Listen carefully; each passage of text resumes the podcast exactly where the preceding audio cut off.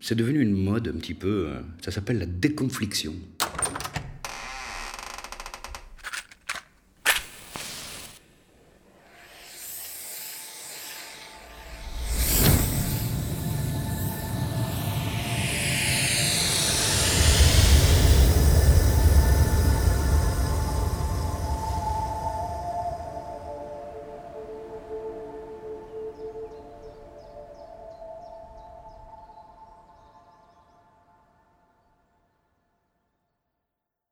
Nos filters, Thierry Durand.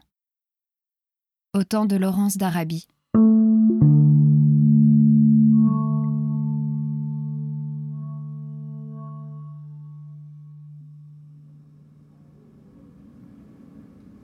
J'ai eu du mal à comprendre ce que voulait dire ce truc-là, mais donc, c'est informer les belligérants euh, en espérant qu'ils respectent euh, euh, les, recommandations que tu leur fais, tu vois, de respecter un périmètre, un hôpital. Donc, euh, effectivement, on donne euh, les coordonnées GPS de la maison, de l'hôpital, des quatre coins de l'hôpital, etc.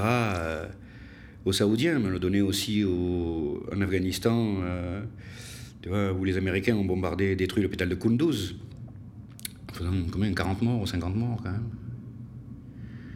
Au Yémen, ils font ça au nord en particulier, au nord Yémen, on ne fait pas ça au sud. J'ai toujours refusé qu'on fasse ça. Ils notifient tous leurs mouvements. C'est-à-dire, euh, tous les jours, il dit ah, telle voiture blanche immatriculée blablabla, avec quatre personnes à bord, va partir à 8 heures de Sanaa, euh, va passer à 8h30 à tel endroit, à 9h à tel endroit, et arriver à 9h30 à Ramir. Et du coup, par glissement, ça, c'est devenu un mécanisme d'autorisation. Non plus de notification. C'est-à-dire que si les mecs ne nous répondent pas, ou qu'ils nous disent non, en fait, on va pas faire ce mouvement. Alors qu'en fait, euh, on peut le faire. On peut le faire. Mais à chaque fois je me suis déplacé, moi, au sud, je suis allé dans, des provinces, euh, etc., des endroits où il y a Al-Qaïda, euh, les salafistes, ou à Taïz, euh, et tout ça. J'ai jamais notifié personne, à part les mecs qui m'accompagnaient. Et les gens sur place. Les, gens réellement en charge euh, et de cette route et de cet endroit, euh, etc., que j'avais rencontré avant, parce que j'ai pas la fleur au fusil non plus.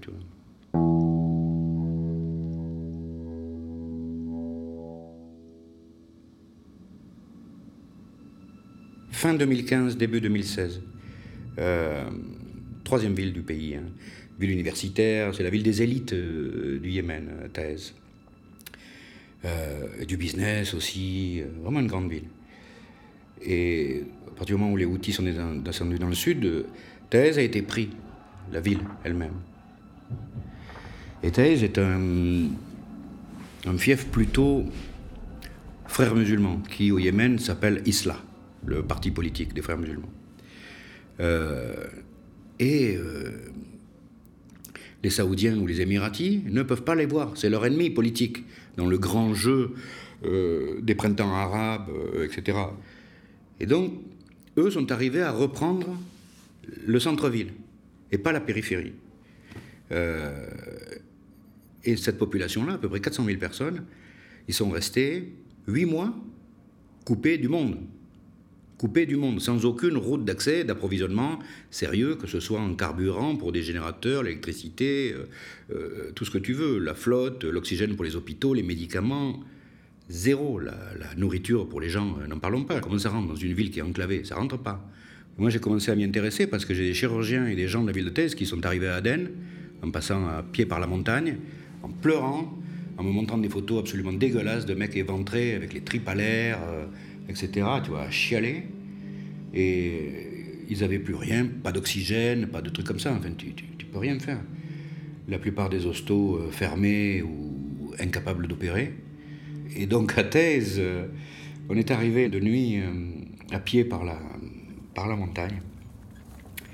Il y avait des ânes aussi et des chameaux.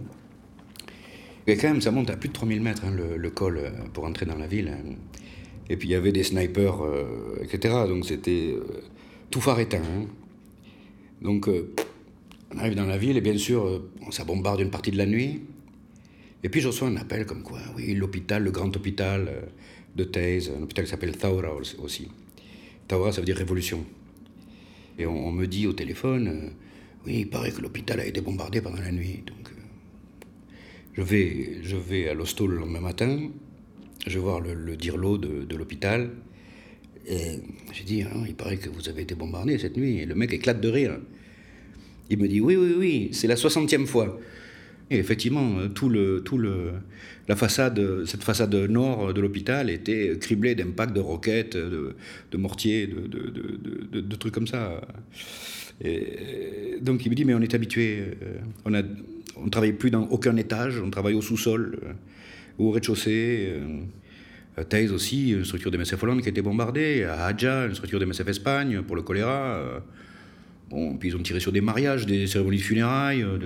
Bon, ça va pas, quoi. Ça va pas.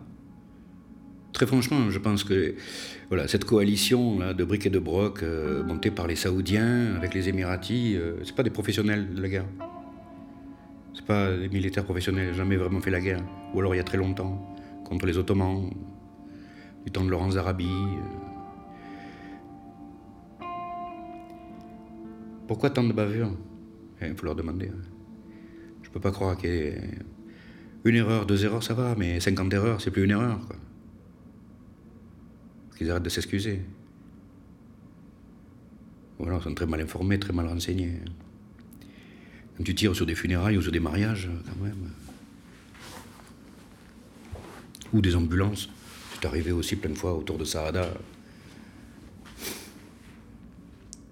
Ah, on pensait qu'il y avait des outils dans l'ambulance. Ça ne te donne pas le droit de tirer sur l'ambulance, ni sur l'hôpital. C'est pas parce qu'il y a des combattants dans un hôpital à un moment donné que tu as le droit de tirer sur l'hôpital.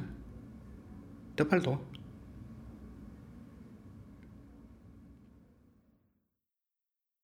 Dans le prochain épisode. Et c'est là que se règlent beaucoup de problèmes.